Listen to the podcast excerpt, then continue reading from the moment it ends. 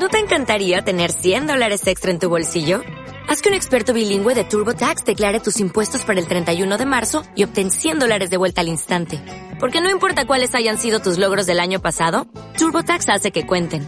Obtén 100 dólares de vuelta y tus impuestos con 100% de precisión. Solo con Intuit TurboTax. Debes declarar para el 31 de marzo. Crédito solo aplicable al costo de la presentación federal con TurboTax Full Service. Oferta sujeta a cambios o cancelación en cualquier momento.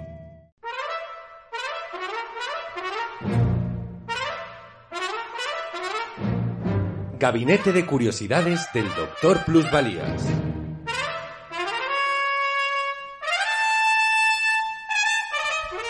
Musicalia. Hoy presentamos... Panónica, la baronesa del bebop.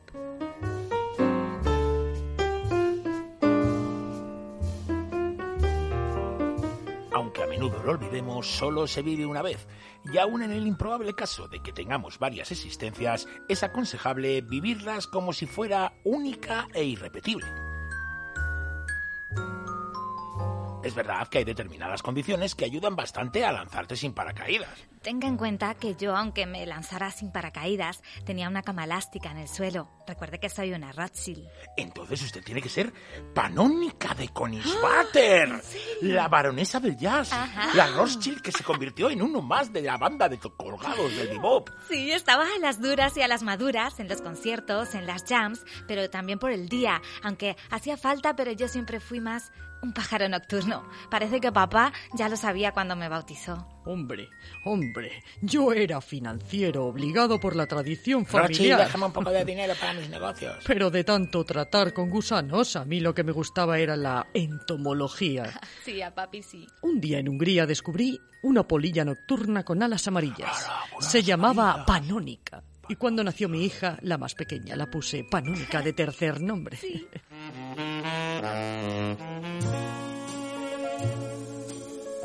Kathleen Annie Panónica Rothschild nació el 10 de diciembre de 1913 en Kensington Palace Gardens, en Londres. Se crió en una de las familias más adineradas del mundo, la de los banqueros Rothschild, con esa educación que marcaba que... Un Rothschild solo sale en la prensa cuando nace, Ha nacido un Rothschild. cuando se casa o cuando muere. Se ha muerto un Rothschild. Pero mi vida estaba marcada por la melancolía y terminé degollándome. Es algo que marcó mucho a Nika. Lo siento.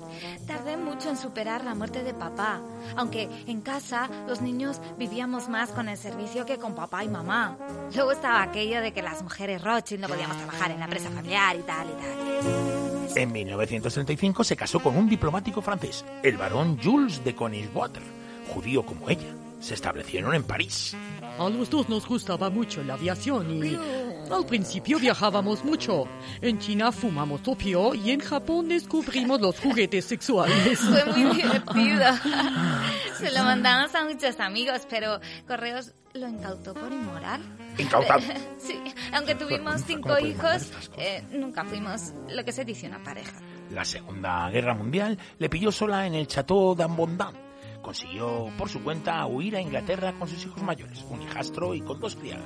Si los nazis nos hubieran agarrado, nos hubieran hecho picadillo, además de saquear nuestra casa. A ver, yo soy una Rothschild, y eso, para un nazi, era mm, la encarnación del judaísmo.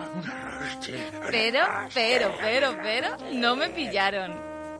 Voló a Nueva York, dejó a los niños seguros con unos amigos y volvió a Inglaterra para unirse a las fuerzas de la Francia Libre, donde ya ejercía de piloto su marido. Participó en operaciones en el norte de África e Italia. Hizo de conductora de ambulancia, de traductora de códigos y quizás participó en alguna misión aérea. Es que no soy tan tonta. Al final de la guerra fue condecorada. Jules volvió a la carrera diplomática y se fueron a Oslo. El matrimonio no funcionaba y el aburrimiento era tremendo. Ay, Nika solo encontraba refugio en el jazz. Había oído mucho jazz antes de casarme. Tenía discos, había escuchado mucho a mi hermano Víctor, que dio clases de pianista fantástico, Teddy Wilson. Que dio clases con un pianista fantástico, Teddy Wilson. Pero Jules odiaba el jazz. ¡Odio el jazz! Sí. Tenía que escucharlo en la clandestinidad y eso es súper duro. El siguiente destino fue México. Allí empezó a escaparse a Nueva York, donde gracias a Teddy Wilson estaba al día de lo que se cocía en el jazz. Hey, Nika, tienes que escuchar lo último que, que he comprado. Ahí lo dejamos para la próxima, Teddy, que cojo el vuelo para México a las 7. Bueno, simplemente escucha al principio. Era el Round Midnight del desconocido pianista Thelonious Monk.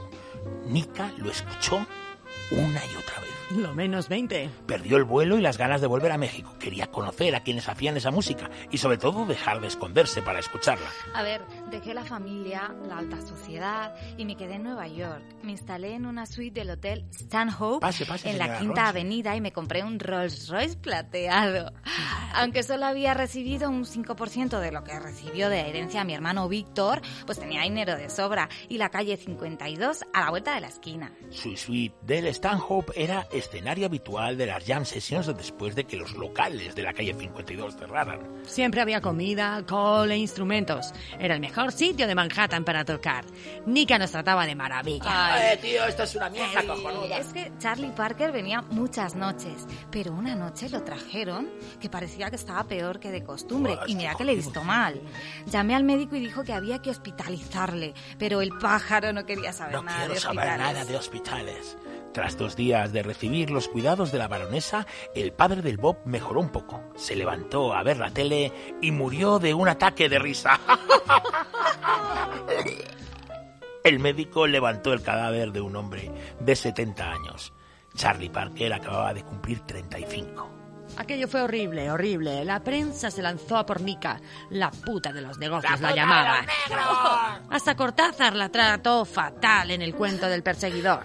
Tras la muerte del pájaro, la canallesca consiguió que me echaran del hotel.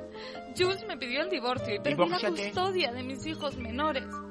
Pero mi hermano Víctor me ayudó a comprar la casa del director de cine Joseph von Sternberg. Era preciosa, de estilo Van House y con ventanales al río Hudson. Nika la llenó de gatos, metió al menos 300, de instrumentos musicales y de músicos. Se llamó la Cat House y fue el refugio físico y espiritual de todos los músicos negros que tenían algo que decir en Manhattan.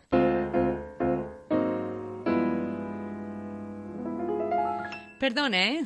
pero llevamos un montón de rato hablando de Nika y me extraña que todavía no hayamos hablado de Thelonious Monk. Y eh, yo, porque yo los presenté en 1954 en París. Entonces usted tiene que ser Melly Lou Williams, la gran pianista. Oiga, tiene usted que venir algún día a vernos, ¿eh? Pues nada, cuando usted quiera. Eh, fue en junio del 54. Tuve que ir a París a verle porque Monk no podía tocar en Nueva York porque le habían retirado la licencia de cabarets eh, por un asunto de drogas con Bad Powell. Si escuchar Round Midnight cambió su vida, conocer a su autor fue el inicio de una devoción que duró hasta que murió Thelonious. La baronesa vivió con él y con su mujer Nelly y entre ambas le protegieron. No era solo cuestión de drogas, es que era bipolar. Ay, es que era el hombre más hermoso que había visto en mi vida, pero nunca fuimos amantes.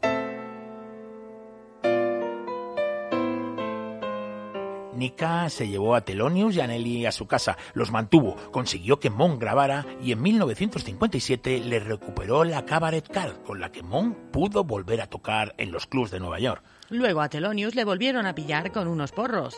Nika dijo que eran suyos y llegaron a pedirle 10 años de cárcel y la deportación. años de cárcel y A ver, si hubiera tenido que ir por él, hubiera ido. Pero yo no era ni negra ni pobre, y mi abogado anuló el proceso por un error procedimental. Anulado el proceso por error procedimental. Thelonious Monk fue su preferido, pero Nika conoció, protegió y ayudó a todos los músicos que pululaban por las calles de Nueva York. Cuando venían maldadas, ella siempre estaba allí. Les daba dinero, les buscaba alojamiento o les conseguía lo que necesitaran. Barry Harris, Sonny Rollins, Miles Davis, Gigi Grice, Horace Silver, Bob Powell o Art Blakey. Ay, cada noche en casa. Era increíble. Mágica. ¡Qué marcha Compré una grabadora Bullen Sankey y una Polaroid. ¡Qué guay! Alucinas lo que grabé. Ojalá algún día mi familia lo haga público. No creo que lo hagamos, no creo. En febrero de 1982 cuidó hasta la muerte a Thelonious. Hasta el final fue su amiga loca y en el funeral de Monk hubo dos viudas. en 1988 se sometió a una operación de corazón que no resistió.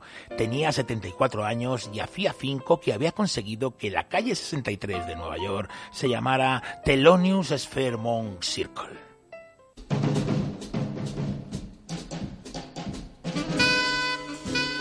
Gabinete de Curiosidades del Doctor Plusvalías. Con la realización técnica de Guzmán Serradilla y la interpretación de Carlos La Peña, África Ejido y Elena Ojeda. Un programa escrito y dirigido por Carlos La Peña.